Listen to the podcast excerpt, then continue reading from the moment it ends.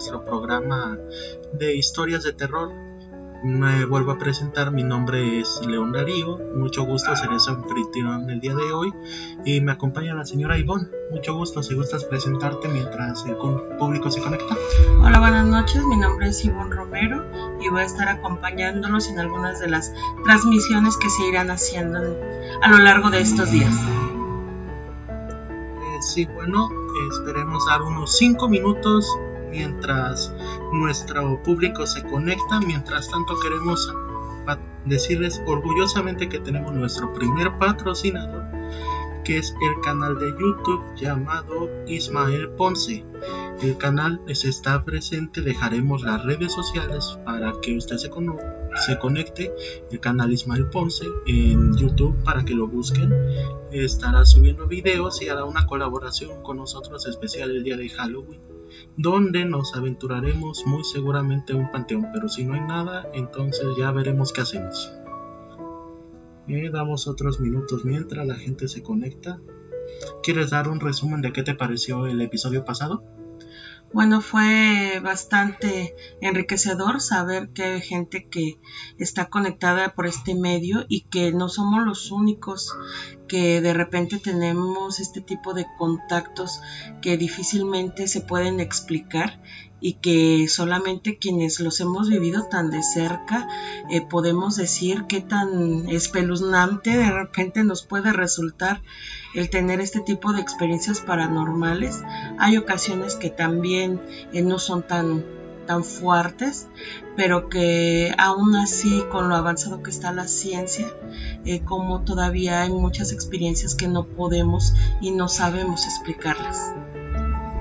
Sí, realmente es fascinante saber que incluso hoy, en un mundo que parece tan regido por la ciencia, por el mundo que es científicamente hablando, que nada se comprueba si no estaba hecho por la ciencia antes, que el mundo paranormal siga teniendo cierta relevancia en ciertas historias, que el público siga creyendo que hay algo más aparte de lo que podemos ver y podemos explicar, ¿no te parece? Así es, creo que ya se ha dicho, bueno, ya está explicado a través de la ciencia que la energía no se destruye, solo se transforma.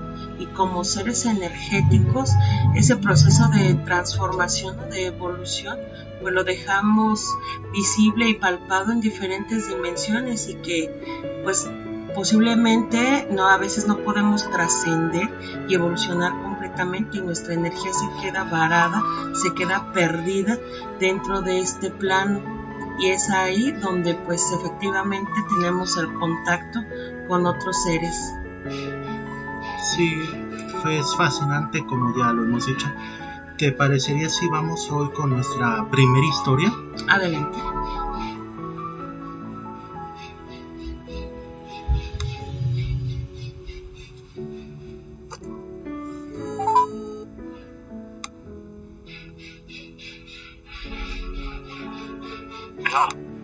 Eh, sí, muy buenas noches. Hablamos. Buenas noches. Sí, eh, escuché que quisieras contarnos una historia de terror. Eh, sí, adelante, puedes iniciar cuando tú gustes. Ok, no. La historia nos la contaron de la persona que como de los compañeros de trabajo. Eh, estos compañeros pues eran los traviesos, ¿no? Echaban más cotorreo la escuela, eran los más famositos. Entonces, tenían costumbres que irse a lugares, ¿cómo decirlo?, para aventurarse, ¿no? Ciertamente ellos llegan de la noche, igual en parte a las fiestas y en parte a aventurarse, ¿no? Y como eran muy conocidos en la escuela. Y una vez un fin de semana, llegaron a, a contarnos que pues, ellos en sus travesías, después de haber hecho lo que habían hecho, de ir a aventurarse, decidieron ir a pescar, ¿no? Uno de ellos pues tenía un familiar que tenía, ¿cómo se llama? Una especie como de familiar. Entonces pues ellos decidieron ir a pescar la noche. Se invitaron a tomar, se pasaron de copas, empezaron a hacer fiestas y todo, ¿no? Dieron las las 5 de la mañana y pues ya el, el dueño personalmente era familiar pues dijo ¿saben qué? déjala que se vaya son menores de edad y pues les dio la libertad de tomar aquí a ellos que les era pues bueno que quieren regresar a su casa pues la verdad esas son las donde ellos viven no era muy esas horas de la noche. Entonces pues transporte público no encontraron había taxis que bajaban pero decían que no tenían llegar porque pues, la zona estaba muy fea pues ellos confiados de quedar en cuatro dijeron no tomaron la decisión de año no estaba muy lejos. Entonces se empezaron a caminar el cotorreo típico cotorreo de, de charitos borrachos y pues en mi trayecto pasaron por una zona que por acá se le conoce como los arcos. Los arcos eran, antes pues, se usaban para transportar el agua de un lugar a otro, donde son como una especie de canal, muy largo, muy extenso. Y están hechos de piedras. Y por lo general hoy día todavía gente arriba de los arcos para cortar camino. Entonces decidieron pasar por ahí, en la calle, continuan eso de cotorreo, de compañía. Y a esa persona se quedó atrás, se quedó atrás. Pues como no, no era un horario muy seguro, uno de ellos decidió esperar a otro. Entonces se quedó parado, que venía para atrás. Y en cuanto él se queda parado para esperarlo, el otro también se queda parado. Porque se esperó eh, pues a decir que se apurara, que no estuviera jugando, que no era una zona muy segura, ¿no? Pero se dice que el otro se quedó viendo arriba de los arcos y se quedó muy eh,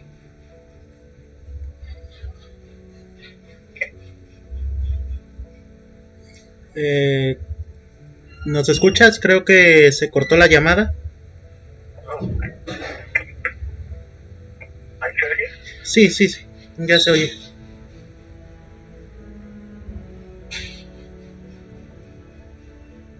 Bueno, Bueno, sí, ya, ya te escuchamos.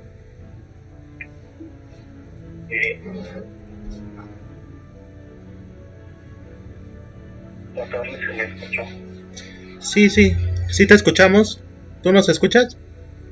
Sí se escucha, pero no sé si se escucha. Sí, te escuchamos fuerte y claro. Por favor, continúa. Bueno, entonces este compañero dicen que se quedó viendo arriba de los arcos. Pues quedó muy fijamente, se preocupado. Fue bueno el que lo estaba esperando. Entonces pues, preguntaste qué tenía, ¿no? Que si estaba bien, qué raros. Entonces otro contestó, es que hay alguien arriba de los arcos. Yo lo vi que se asomó. Entonces ellos, pues, al escucharlo, se rieron que no manches, ¿cómo ver a alguien arriba de los arcos? Son las 2 de la mañana, nadie pasa por aquí. Y pues el otro, eh, para convencerlos, dijo, no, en serio, miren, está ahí, está, que se asomó, se veía muy raro. Pensaron, "Eso es parte de la borrachera, ¿no? Total, siguieron caminando, el chavo se tranquilizó y de momento escucharon un golpe. Si algo grande se hubiera caído. Todos voltearon al mismo tiempo y dicen unos que pues no vieron nada, pero el que había visto algo arriba de los arcos, arcos dijo, ahí está, es eso, eso yo lo vi. Y pues los demás se quedaron, oye, no estamos viendo nada, no hay nada ahí. El chavo en cuanto escuchó no hay nada ahí, dice que salió la corretiza de su vida. Subió los arcos, bueno, la subida de los arcos en China, muy rápido, en algo tardamos en reaccionar nosotros, que era lo que llegó al otro lado de la calle. Y pues nosotros en instintos decidimos seguir corriendo, ¿no? Total, ya cuando el chavo se había parado, se había cansado, me preguntaban, oye, ¿qué viste? ¿Qué era eso? no, es que había una señora que estaba disparada, era la que se estaba asomando, fue la que se cayó de allá arriba. Entonces los compañeros dicen que más seguro es lo que vieron, porque lo que dicen que dicen muy seguido es que es la llorona. Entonces dicen que lo más posible es que este chavo haya visto a la llorona, que por alguna razón la podido ver. Bueno, eh, eh, ¿quisieras opinar algo?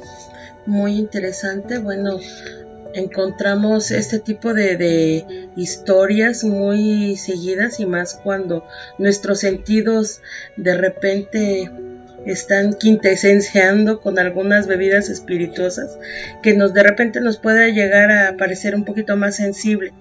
Entonces sí son historias como bastante comunes, pero que pues igual, de igual forma, nunca debemos de, de echarlas en saco roto alguna advertencia, eh, algo que pudo haberles ocurrido y que afortunadamente no les ocurrió y que pues afortunadamente nuestros instintos siempre nos van a llevar a, a salvaguardar nuestra existencia y en este caso pues correr.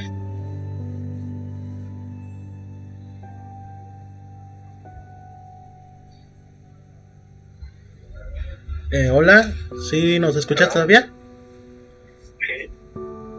Eh, sí, comentábamos que pues realmente sí, lo que más se suele saber de estas anécdotas, en especial con este espectro tan común en nuestro folclore latinoamericano realmente, porque La Llorona ha tenido miles de versiones en toda Latinoamérica especialmente. Recuerdo que la versión colombiana fue la que a mí me parece más perturbadora, porque en ella se dice que la llorona no solo es un espíritu que solo se la pasa lamentándose, sino de que si tú abusas de tus hijos o te atreves a burlarte de ella, ella puede acercarse a ti y te puede atacar. Y realmente, pues experiencias no hacen falta. Tenemos demasiadas hasta para hacer un programa especial de ello.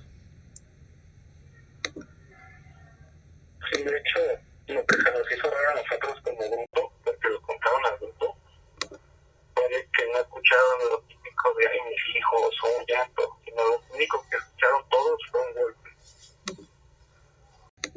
Que los alertó a escapar del lugar en este caso.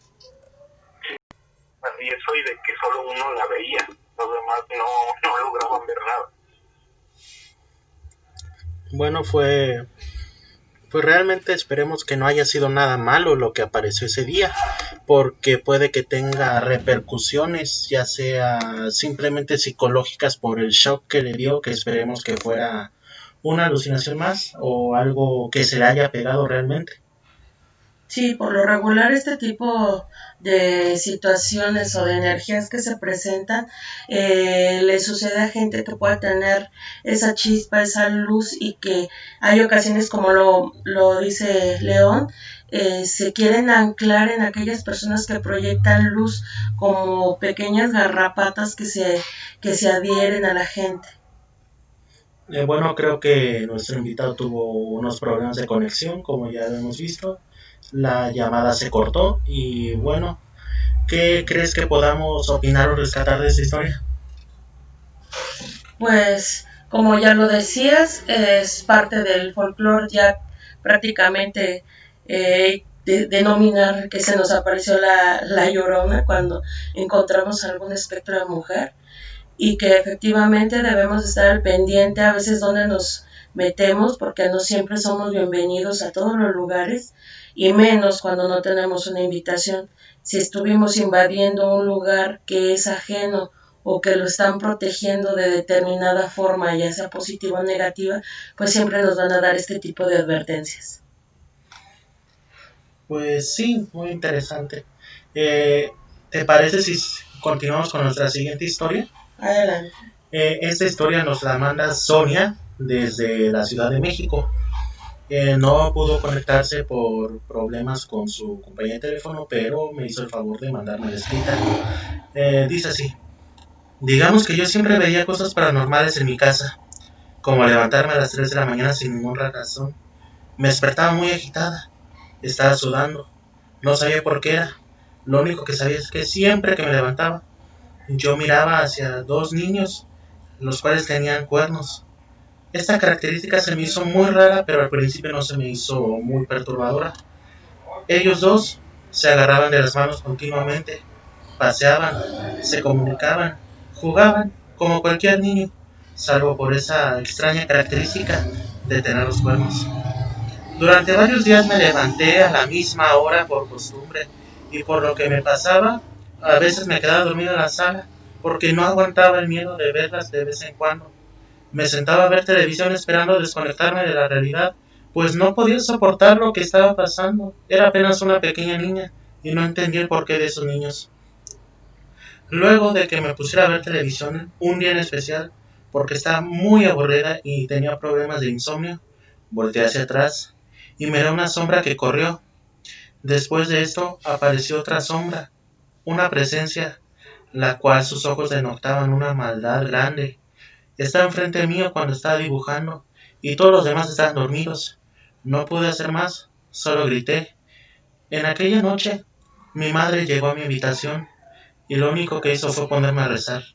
A partir de esa noche he rezado con mucha fuerza todos los días para que no me vuelva a pasar y por suerte me ha servido.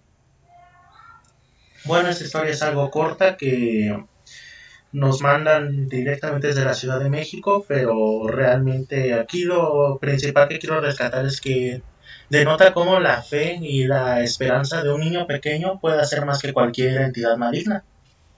Así es, aquí se puede rescatar también otra cosa, es el hablar de las dualidades. Eh, por lo regular en, el catolicismo se dice que las 3 de la tarde es la hora de la misericordia y hay un eh, hay una ley kármica que dice lo como es arriba es abajo este siempre el blanco el negro los las leyes de los opuestos y contradictoriamente o más bien apegado a esto, eh, cuando hablamos de que a las 3 de la tarde es la hora de la misericordia, se dice también que a las 3 de la mañana es la hora en la que se abre el bajo astral, perdón, y donde efectivamente eh, eh, se abre esta, esta parte que hace y permite que los seres de otras dimensiones y que no están en paz o con la luz necesaria, es la hora en la que invaden y empiezan a, a, a andar rondando para hacer maldades. Pues sí, realmente es como la física, a toda reacción hay una reacción. Realmente como el mundo de lo sobrenatural tiene mucho que ver con las leyes de la física, si se dan cuenta, que tanto debe de haber un componente que lo tranquilice como uno que lo agite, como la ley de la entropía, la acción y la reacción, las leyes de Newton, que si tú no mueves nada, nada te va a pasar, y demás cosas que simplemente la ciencia puede explicarlos, pero que están arraigados a un mundo que todavía no podemos concebir bien. ¿Te parece si proseguimos con nuestra siguiente historia de terror? Adelante.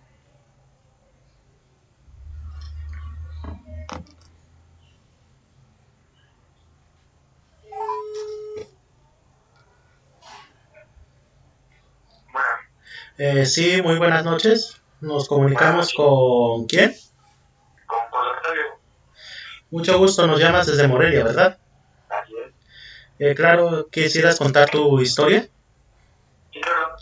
Eh, cuando tú quieras, inicias.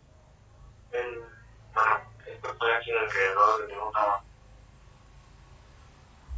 cuatro, no, no seis años. Con mi familia acostumbramos a, a ir cada año a, la playa. No sé escuchado hablar de Puerto Escondido, una playa que está en Oaxaca. Sí, claro. Este, ahí mismo, para, para llegar allá a la playa, yo tenía que atravesar por una zona boscosa, por cerros, eh, ¿cómo llamarlo? Una, como con cerros, porque eso era, eran cerros tras cerro, y la carretera era muy estrecha, no estaba ni pavimentada ni vaya, ni con asfalto, era tierra. Era un camino de tierra de... Ajá. En, en cerro, americano. Y, y para eso teníamos la costumbre de viajar en la noche para llegar al día siguiente en la playa. Entonces eran como las 4 o 5 de la mañana. Faltaban como media hora para llegar a, a, al hotel, ya para eh, la recepción y todo eso. Este, normalmente íbamos en caravana, tres o dos camionetas. En una iban, pues, mis abuelos, mis tíos, mis primos, mis papás y yo. Cada, cada quien iba en su camioneta. Eran mis tíos en una camioneta, mis abuelos en otra y mi familia en otra. Entonces, en un momento, en, la caravana, mis abuelos se quedaron atrás. Entonces, nosotros nos tuvimos a esperarlos porque iban a atrás de nosotros como por cinco minutos. Y justamente en esos cinco minutos nos estuvimos a, en medio de la nada, saltado el cerro. Y de repente me escuché así como, como un lamento, así como en la historia anterior de La Llorona, escuché de, ay, mis hijos, este, eran, digo, 4 o 5 de la mañana, escuchó un lamento a, a, medio del cerro. Y pues justamente en ese momento que hicimos con mi familia fue, bueno, yo tuvimos, no, digo, estábamos detenidos, pero lo que hicimos fue seguir avanzando, o sea, hablamos por llamadas a les dijimos que nos esperábamos más adelante porque no, no nos sentíamos seguros ahí. Entonces, este, después de eso ya llegamos a, a la playa al, día siguiente, pero nos quedamos con el temor de que sentimos la presencia de un ente espiritual o una pena.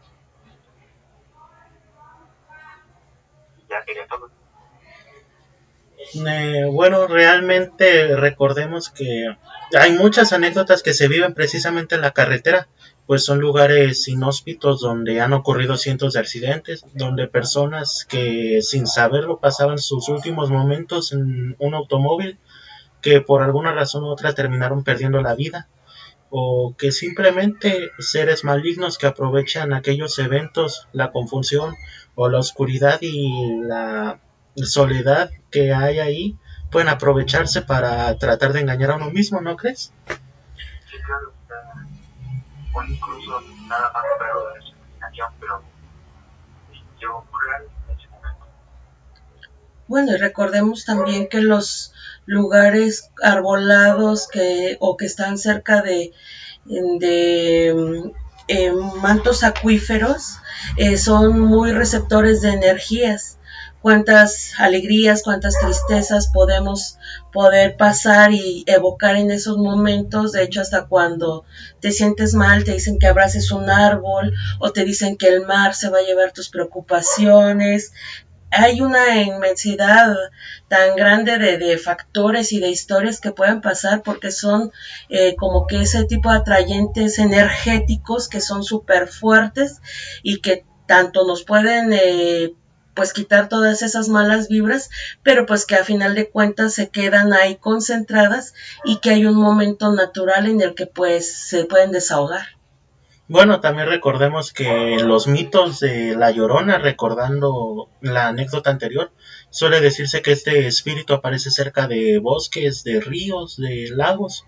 Puede ser ya sea la historia lo explique porque ahí ahogó a sus hijos o porque ahí era donde iba a llorar para salvar sus penas inclusive relatos urbanos que contaban la década pasada mencionaban de criaturas que se escondían en los árboles, de hombres altos en traje que miraban, o los skinwalkers de Canadá, que son similares a la leyenda que nos acabas de contar.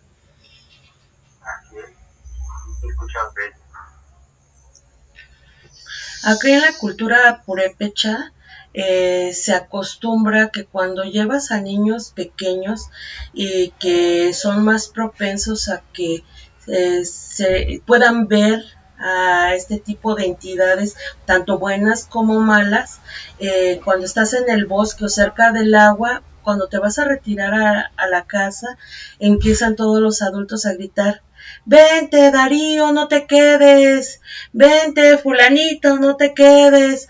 Y dicen que es para llamar al alma porque puede haber la capacidad de que se desprenda del, del cuerpo y se queden jugando los niños.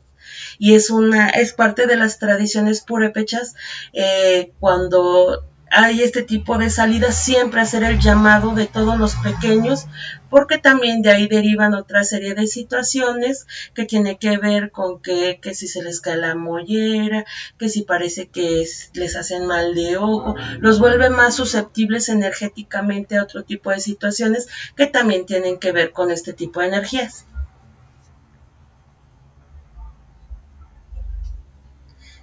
Bueno, ¿algo más que quieras agregar, Octavio, usted? No, sería todo. Una pequeña anécdota. Eh, muchas gracias por tu colaboración. esperamos que disfrutes el programa. Gracias por la invitación. Gracias, adiós. Buenas noches. Buenas noches. Pues sí, como les decía, hay muchas, pero muchas historias en los caminos. Recordemos que el kilómetro 34, ¿era? El kilómetro 23 que dicen está maldito por el alma de una dama de blanco que se le atraviesa a los conductores de noche y que hacen que choquen. Esto puede ser ya sea por un colectivo, por imaginación, leyendas o hasta el mismo término que suelen usar algunos que es un tulpa, que son entidades que no existen, pero debido a que tanta gente cree en ellos, se forma un nuevo ser a partir de ello.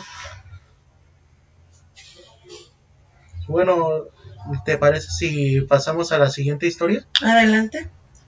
Esta historia, igual que la antepasada, no pudo ser contada en teléfono por problemas técnicos, pero igual nos la manda la señorita Fátima Patricia desde Nueva Italia, Michoacán.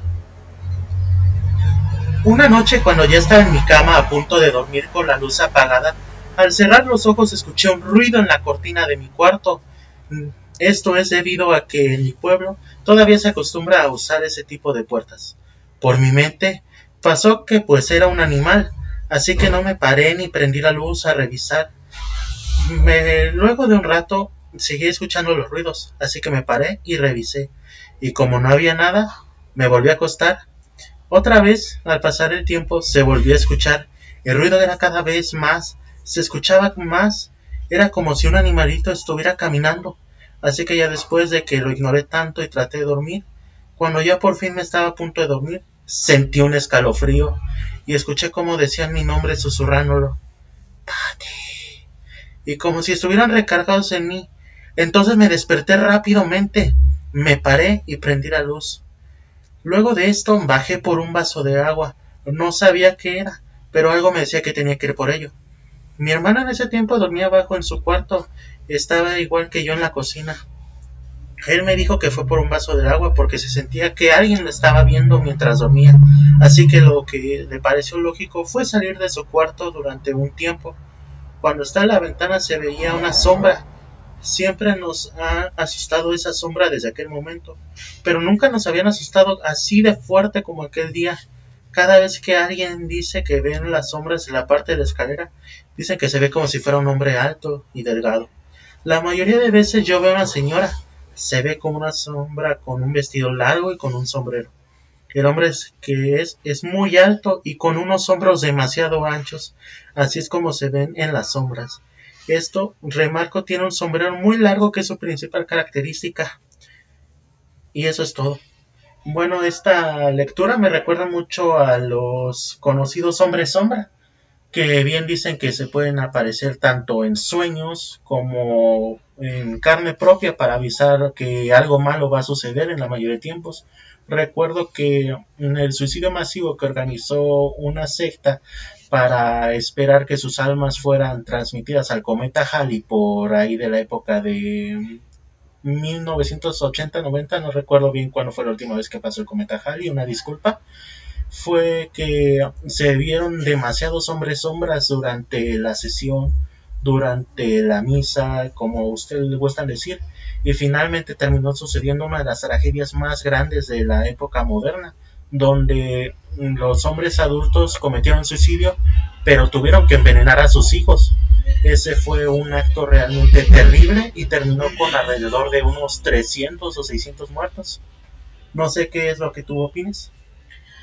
Sí, eh, también recordemos que si estas entidades las tenemos ya como de planta en nuestras casas, puede ser una porque sean guardianes, gente que quedó ahí atrapada antes de que nosotros llegáramos a vivir a ese lugar y que obviamente pues no se dan cuenta de que están atrapados dentro de. Eh, la otra posibilidad, que como bien lo comentabas, es que eh, pues hayan pasado por una desgracia, que no se den cuenta que hayan fallecido y que estén tu casa esté proyectando algún tipo de luz y que ellos se sientan atraídos hacia esa energía. También podemos eh, checar qué tipo, que eh, si estas eh, personas, sombras o lo que se proyecta, pues si te dan miedo o te dan alguna tranquilidad o qué tipo de sensaciones te provocan. Porque hay ocasiones que simplemente los puedes ver, los puedes sentir, pero que no te evoca ningún tipo de sentimiento tenemos que estar muy claros, pero si en el, en el mismo momento que te está provocando una sensación adversa, te está provocando miedo y no estás a gusto, obviamente tienes que desalojar esas entidades de tu casa. Sí, también como la mayoría de expertos recomiendan, lo peor que puedes hacer en ese momento es tenerle miedo a la entidad, porque él no te puede hacer nada si te dicen te voy a matar, voy a llevarme tu alma, voy a llevarme tus hijos, es como si un tipo fuera por acá y te dijera te voy a golpear. Si lo va a hacer, no te va a avisar, él lo va a hacer porque lo va a hacer. Lo que tratan es darte miedo, porque sin miedo no son nada, son débiles. Y mientras tú tengas un espíritu fuerte, nada va a pasar. Recordemos que muy bien dicen que a las brujas o a los fantasmas se les debe de espantar gritándoles groserías, ¿no? bueno, o los puedes asusar a que realmente te lastimen. Eh, lo más conveniente es hacer el desalojo si en el momento, como bien lo comenta León, pues no tener, aunque te provoquen miedo, que es una reacción natural, eh, sí controlarte y más si ya los tienes como lo platicas en tu relato pues de planta creo que de cierta forma ya estamos como que acostumbrados y sabemos dónde va a pasar o qué van a hacer entonces sí ir checando cómo se pueda desalojar esta entidad porque si ya no pertenece a este plano, lo más seguro es que te va a traer conflictos y te va a traer problemas tanto en lo personal como en lo familiar. Bueno, también aquí mismo donde nosotros grabamos nuestro programa, podcast como ustedes le gusten llamar, también hay entidades que se aparecen. Realmente no son nada agresivas. Por ejemplo, aquí en este lugar donde nosotros estamos transmitiendo, solo suele aparecerse una sombra que camina por aquí paseando. Nunca te dice nada, nunca se percata de tu existencia. Es más, ni siquiera sabe si de hecho, no creo que deba saber que él está muerto. Tal vez él piensa que solo está dando una rutina diaria. Y en las escaleras que están para subir al segundo piso es donde más actividad hay. Ahí hemos ubicado a tres espíritus. La primera y más inofensiva es una chica que simplemente en una velocidad realmente alta baja las escaleras, pero antes de terminar de bajar, se queda parado en ahí, no te dice nada, se te queda viendo y vuelve a subir, pero nunca termina de hacerlo, nunca termina de... Es como si estuviera atrapada en ese espacio y al momento de querer dar el último paso para bajar la escalera, se diera cuenta de que no está bien, como que ella solita se espanta y se regresa corriendo. Eh, sí, aquí nos preguntan en el chat que si crees que es menos posible tener un evento así si eres, si no crees que te va a pasar. Eh, yo creo que la energía está siempre. Aunque seas escéptico totalmente, y que creas que nunca te va a pasar nada, eh, existen. Acuérdate de lo que comentábamos hace un momento, pues que la energía eh, no se destruye, solo se transforma. Y puede ser que sientas frío, que sientas calor, que cuando se te enchina la piel, son diferentes factores que que tu cuerpo te evidencia de que hay una energía diferente a la que tú tienes.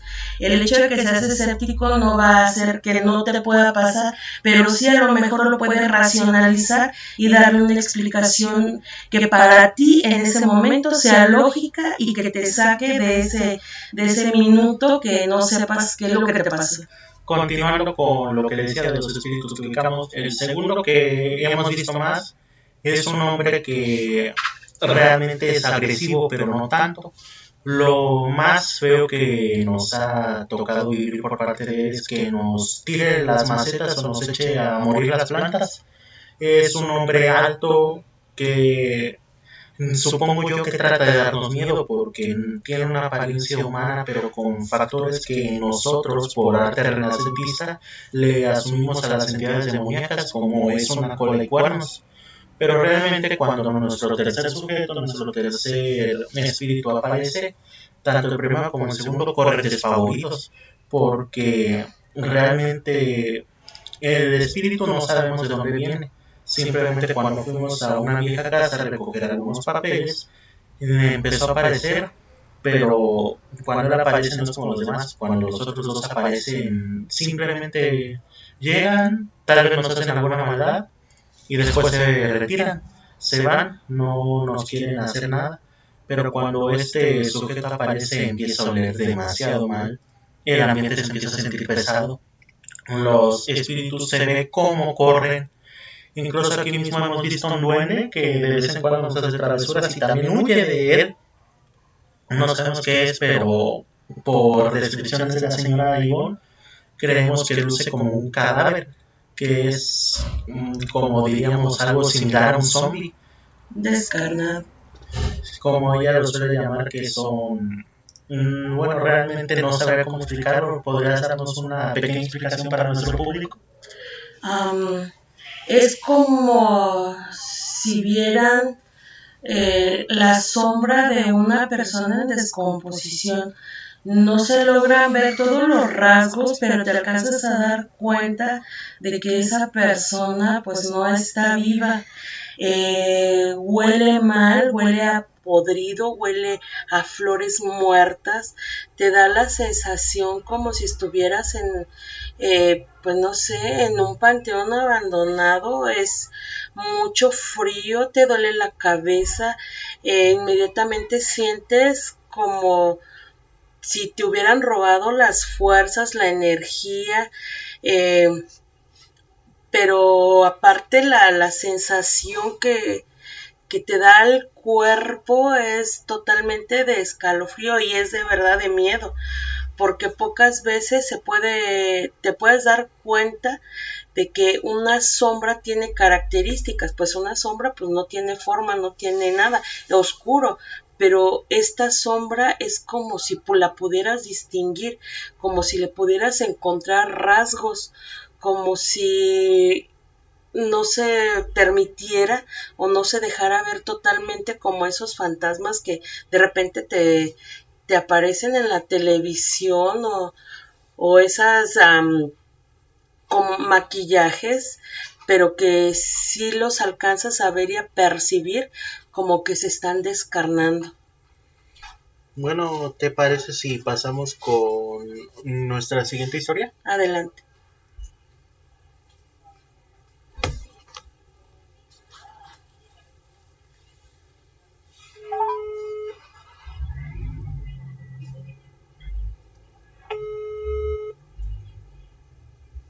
Eh, esperemos un poco en lo que es. Eh, sí, muy buenas noches. Eh, ¿Con Samira? Así es. Eh, nos llamas desde la ciudad de Morelia, ¿es cierto? Así es. Eh, claro, adelante. Cuando gustes iniciar con tu historia, estamos listos para escucharte. Ok, muchas gracias, Darío. Bueno, esta historia es como parecida a la de que contaron en el directo pasado, en la que, en la del déjà vu. O sea, eh, un poco de contexto antes es que yo estaba con mi familia íbamos saliendo como de las Américas. Y, o sea, no entiendo cómo pasó, pero yo tenía como el presentimiento de que algo iba a pasar desde que estábamos saliendo de las Américas. Y se lo hice saber a mi madre y pues me tomó por loca. Entonces, pues yo este, ya apurada porque ya tenía que salir, tenía un pendiente. Entonces, nomás pasé rápido la calle y cuando pasé rápido no me fijé que había un, una combi. Y eso ya me sabía desde antes que iba a pasar la combi y yo me iba a quedar como parada, no sabía qué hacer. Y este pues al final no pasó nada porque como que alguien me, me empujó y pues algo muy raro pero o sea su loca pero en serio siento que sí pasó ¿Tú profesas alguna religión? no ¿Estás iniciada en alguna, ya sea decirle bautizo, bar mitzvah, algo similar? no Bueno, esto es, bueno, en mi opinión, todos tenemos un espíritu guardián. Quieras llamarle ángel de la guarda, un animal, un tótem, un nahual, como gustes llamarle, que es algo que viene contigo desde nacimiento, un apoyo de un ser divino que es para que estés bien, que estés tranquilo y ayudarte en los momentos donde de verdad debe, donde tú por alguna razón sientes que algo va a salir mal, ese ser está ahí para ayudarte, para acompañarte, ¿no crees? Pues sí, porque también este, tenía una pequeña anécdota en la que este, levantamos siempre a las 3 de la mañana. O sea, no importa Siempre me despertaba a las 3 de la mañana en punto. Pero yo siempre me quedaba viendo en la ventana, pero algo me decía que estaba bien, o sea, que no, no nada y que podía seguir. No sé si se deba a eso. Eh, bueno, ese tema ya lo habíamos tratado un poquito. Eh, hablamos de que a las 3 de la mañana precisamente es la hora en que el inframundo suele abrirse y muchas veces molestan a la gente y a veces cuando tenemos esa sensibilidad nos damos cuenta porque es como si fuera el mediodía para ellos, es la hora en la que tienen mayor actividad y que posiblemente tengas esa sensibilidad. Y lo digo porque también recordemos que a nosotros social y culturalmente nos han educado para que confiemos en las cosas que podemos palpar, que podemos ver, pero desde que nos educan de pequeños siempre nos enseñan a que ya no le hagamos caso a nuestros instintos, que no le hagamos caso a muchas de estas señales que se nos pueden aparecer en el camino, pero que a final de cuentas las seguimos conservando. Y cuando es el momento necesario pues esta, estos instintos son los que nos salvan de muchas de estas situaciones. Creo que no es necesario que alguien nos diga te voy a hacer algún daño y nos damos cuenta de que tiene mala vibra. El cuerpo inmediatamente nos alerta. Entonces podrían ser también este tipo de, de alertas, de que, de alarmas que nos están indicando que algo malo nos va a pasar y que en este caso te portaste muy receptiva para entender el mensaje que te estaban dando. Pues sí, incluso aunque sea algo paranormal o no, cuando una persona que te quiere hacer el mal se te acerca, tú lo sientes. Tú sabes que no, como que no hay algo bien con esa persona, es algo que nuestro cerebro ya tiene por instinto, que es como un sexto sentido o algo similar. Pero también recordemos que no sabemos cómo se llama, no sabemos qué es ni qué, pero hay una fuerza superior que es superior a cualquier cosa, superior a cualquier mal, superior a cualquier temor, y que esa fuerza siempre nos estará apoyando por alguna u otra razón. ¿Algo más que quisieran agregar? Ah, bueno, es una pequeña anécdota que me pasó. Este, cuando yo iba también a, bueno, iba por galaxias con, también con mis amigos. Este, sí ven que hay como una estrella al entrar, o sea, hay una estrella grandota. Sí. Entonces, al momento de como pasar por esa estrella, por, el, como por detrás de donde están los juegos estos, había una mujer que estaba pálida, pálida, y con los, ojos, con los ojos negros, mirada turbia, pelo negro. Pero me acuerdo perfectamente que estaba vendiendo paletas, o estaba regalando paletas en forma de estrella amarilla, como las de Galaxia. Y este, yo cuando les pregunto a mi madre o a mi hermano que, que ellos estaban conmigo cuando pasó, me dicen que no había ninguna mujer y que cuál paleta, que cómo es que puedo saber. Incluso me acuerdo del sabor que era como dulce, pero ellos me dicen que nunca pasó. Entonces, no sé si algo alucinación ya. Día, fue como a las 5 de la tarde, 4. Bueno, como una recomendación, antes de pensar que es cualquier cosa, ponerse susceptible o ponerse algo paranoico por cualquier cosa que tú crees que sea paranormal, piensa bien que pudo haber sido, pudo haber sido alguna persona que tuviera esa intención de espantar a la gente que iba pasando y por eso se vistió de esa manera, o pudiera ser que simplemente fue una imagen que debido a la edad y al tiempo que ha pasado tú has confundido con una mujer, ¿no crees? Sí, checar bien cuáles fueron los elementos. Nuestra mente muchas veces nos juega este tipo de, de bromas, pudiera ser, y que al pasar del tiempo, pues efectivamente le vamos dando otro tipo de connotaciones. Bueno, también para agregar, yo quisiera recordar una anécdota que a mí mismo me sucedió, igual en el fraccionamiento Galaxia Tarímbaro. Eh, no sé si ubiquen que hay un camino que está lleno de juguetes, ropa de niño y cosas similares a la entrada. No sé si lo ubican. En aquel lugar, un día yo de niño me enojé fuertemente con mis amigos debido a que me habían hecho trampa todo el día para ganar, porque de ninguna otra manera hubieran podido saber algunas cosas y me había molestado mucho. Yo recuerdo que fui a aquel pasillo y empecé a patear las cosas, a insultar muy fuertemente. Y de lejos, por donde pasaban los carros, cerca de que serán unos 600 metros, vi cómo se empezó a formar una forma humanoide. Esta forma humanoide empezó a acercarse a una velocidad que era inhumana. No creo que nadie pudiera correr a una velocidad tan, pero tan alta y sin agitarse, sin moverse mucho que en menos de 5 segundos ya casi lo tenía enfrente de mí.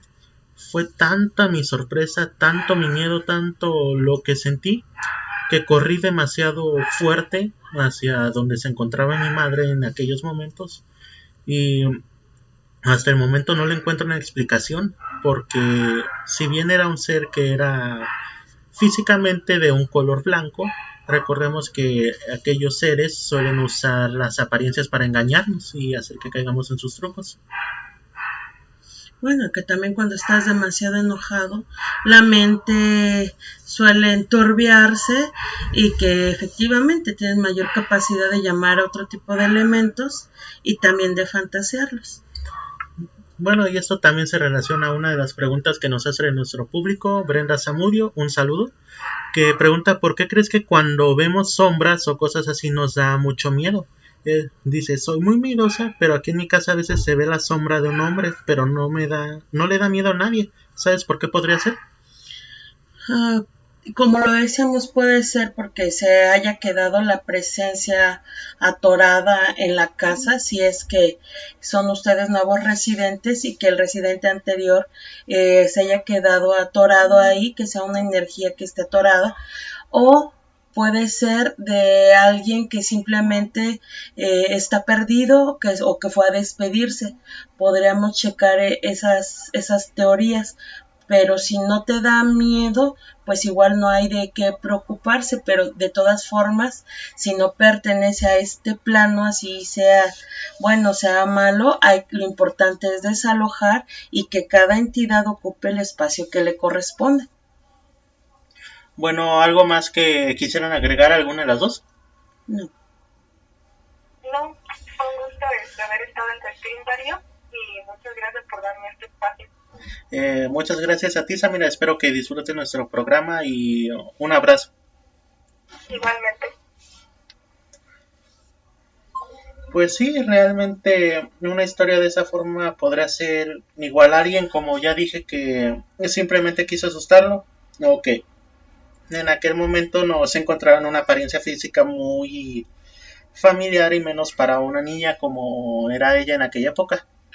Así es, eh, podemos encontrar imágenes simplemente cuando estamos dormidos y te, bueno, semidormidos y que tenemos algún miedo nocturno, cuántas veces no hemos volteado hacia la puerta, hacia el closet y creemos que se dibujan figuras humanas y al encender la luz pues te das cuenta que es la chamarra, que es una ropa mal puesta, no sé. Eh, tendríamos que, que, validar ese tipo de, de pues de visiones que tenemos de repente, porque no todo eh, siempre va a ser eh, alguna evidencia paranormal.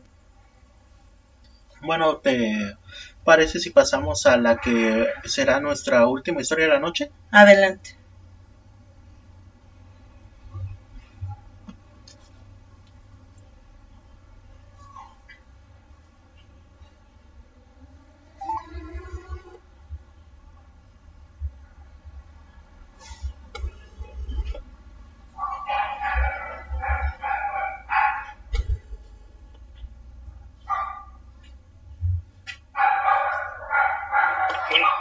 Eh, sí, muy buenas noches. Nos comunicamos con Carlos.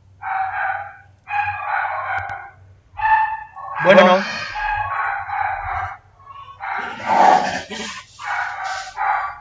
Ya empezaron a alentarse los perros. bueno, como una anécdota, eh, cuando yo era adolescente y que nos mandaron, bueno, que los papás se, se vinieron a vivir aquí a Morelia, eh, yo desconocía totalmente pues el transporte público, cómo se movían aquí en la ciudad. En alguna ocasión que yo regresaba del centro, eh, precisamente iba en la combi cuando de repente eh, como si hubiese pestañado un segundo y en ese segundo se nos presenta ese famoso déjà vu. Sentí cómo íbamos a salir hacia el entronque con la calle en que es una calle muy transitada aquí en Morelia, y que íbamos a chocar en la combi en la que iba y que por el lugar que yo ocupaba, que era pegado a la puerta de acceso, eh, había un soporte metálico con el que yo iba agarrada y que en ese choque pues me iba a impactar totalmente en la cara y que iba a salir bastante lesionada.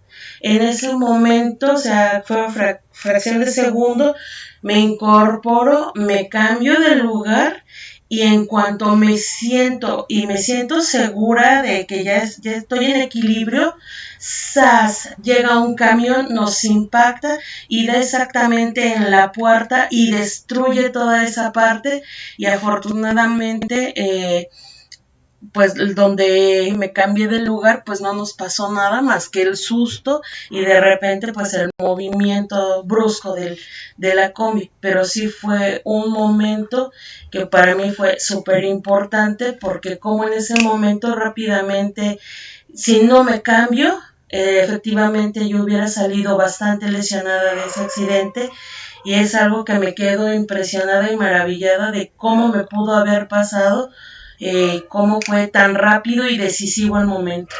Bueno, igual como le comentábamos a Samira, nuestra anterior radio escucha, eh, realmente existe algo que no sabemos cómo se llama. en la religión católica le solemos llamar ángeles de la guarda, que son entes que nos ayudan realmente cuando lo necesitamos.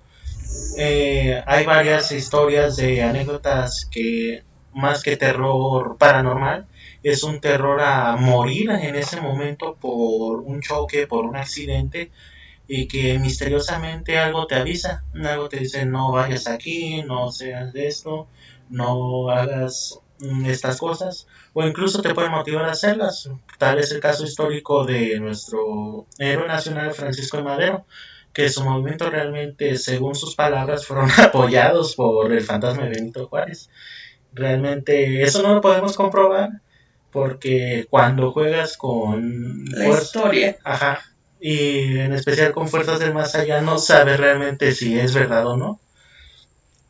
Bueno, como nuestro último ya historia no pudo conectarse, quisiera contar una historia que recuerdo que me contaron a mí sobre un amigo del pueblo de Téjaro, un pueblo que está cerca del aeropuerto.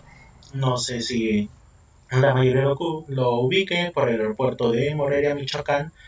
Y esta historia es sobre sus padres. Sus padres cuando viajan a Téjaro tuvieron una pelea en una boda a la que los habían invitado.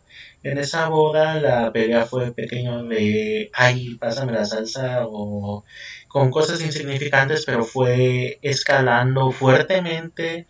Empezaron los gritos, empezaron las agresiones, los tuvieron que sacar de la boda y como era la mejor amiga de la madre, la madre realmente está muy enojada, demasiado enojada. Pero como en aquel pueblo ya se acostumbra a que haya varias anécdotas de ese tipo, me cuenta mi amigo que es porque cuando el pueblo tuvo que crecer mudaron el cementerio, pero solo movieron las placas y no movieron los cuerpos, lo cual se es una falta de respeto para los que están ahí, que los que están descansando ya estaban ahí desde antes, llegas tú con su casa encima, los molestas con tu presencia, es algo muy feo y es lo que pasa en la mayoría del pueblo. Entonces el padre le dijo, tranquila, respira, mañana podemos resolver esto. Pero recuerda, si te duermes enojada, ya sabes quién se te va a aparecer. Y la señora, muy enojada, dice, esos son cuentos para niños, a mí no me haces mensa, no me vas a hacer cambiar de opinión, tú esto, esto, esto. Siguieron la pelea, llegaron a la casa, la esposa muy enojada saca al padre a la sala a dormir, mientras el hijo de mi amigo continúa dormido. Esto fue así, más o menos me cuentan que hasta las 12 de la noche, cuando su madre empieza a gritar fuertemente, muy asustada, pidiendo ayuda. Su padre y él fueron rápidamente hacia la habitación de su esposa y la vieron que estaba llorando en posición fetal. Está en la cama abrazando, rezando con su rosario, porque decía que había alguien ahí. Y ya cuando llegaron la calmaron ella, otra vez enojada, les dijo, no es cierto, era una pesadilla, ya verás ideas que me metes, no había nada aquí, tú nada más quieres que es.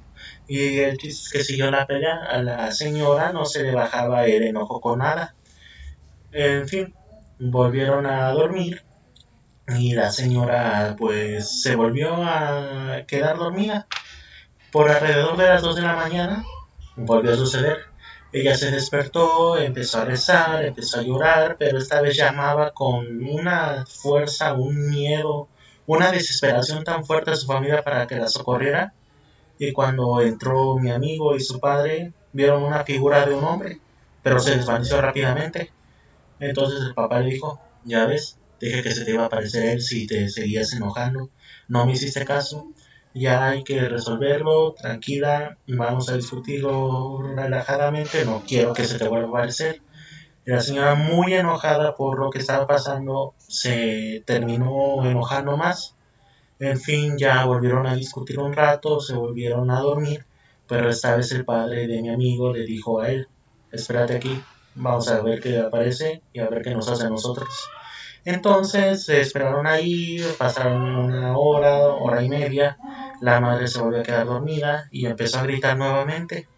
En ese momento entraron rápido y vieron como el diablo, o lo que ellos creen que era el diablo, los estaba viendo, le estaba amenazando, le estaba casi a punto de golpear. En ese momento entraron muy valientes y empezaron a hacer lo que popularmente conocemos como armársela de show que le empezaron a gritar, le empezaron a decir que no era nadie, que no podía hacerles nada porque creía en Dios.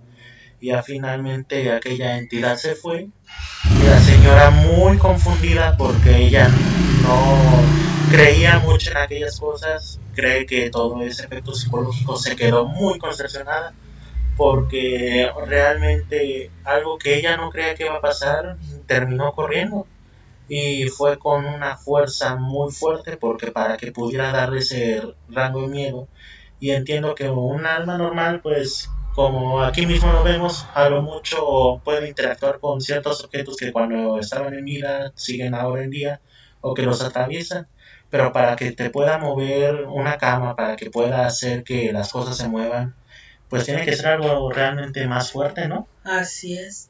Ya estamos hablando con entidades demoníacas de otro nivel y que efectivamente tienen la capacidad no nada más de mover cosas, sino de lastimarte físicamente. O sea, con ellos realmente la mejor, el mejor consejo que yo podría dar es rezar fuertemente, porque puede que él sea poderoso, pero Dios es infinitamente poderoso. Todo el poder que él tiene lo tiene gracias a que él se lo concede para ponernos en duda. Pero ese tipo de seres ya son algo con lo que un humano difícilmente pueda lidiar. Recordemos que hay pocos santos como San Francisco de Asís, o como San Bartolomé, si no me equivoco, que han sido los pocos que se han podido enfrentar con una de estas entidades y haber ganado. Incluso este San Cipriano, que es el santo patrono de los magos, él era un mago oscuro que vivía la vida bien, tenía dinero, tenía mujeres, tenía drogas de aquel momento, de la antigua Grecia, cuando la marihuana era legal en Grecia solo para los filósofos, para los magos. Él tenía todo porque iba a una cueva donde se podía contactar directamente con él. Entonces un día a San Cipriano le llamó la atención una chica y dijo, ya está, en tres días va a ser mía, va a ser mi esposa, luego la voy a dejar. Y ya hizo el llamamiento, Satanás le pidió un sacrificio San Cipriano se dio, pero misteriosamente en el tiempo establecido para que sucediera eso, no pasó nada. Entonces volvió a hacer el sacrificio una otra vez, siguió, siguió, siguió, hasta que finalmente le dijo, bueno, ¿y qué está pasando? No que tú eras el mejor, dime, ¿qué sucede? Entonces el mismo Satanás le dijo a San Cipriano, no es mi culpa, ella tiene la magia de alguien más poderosa, que es Jesucristo. En ese momento, San Cipriano empezó a ver cómo toda su magia se empezó a desaparecer, cómo todo lo que había conseguido no sirvió, y decidió convertirse al catolicismo y se volvió uno de los santos más importantes. De hecho, para los exorcismos se suele usar el libro que él mismo escribió para ayudarse. Y pues realmente creo que antes de que podamos enojar alguna de estas entidades sería todo por el episodio de hoy. Eh, ¿Algo que quisieras decir antes de despedirnos? Eh, fueron muy interesantes todas las anécdotas que se compartieron aquí.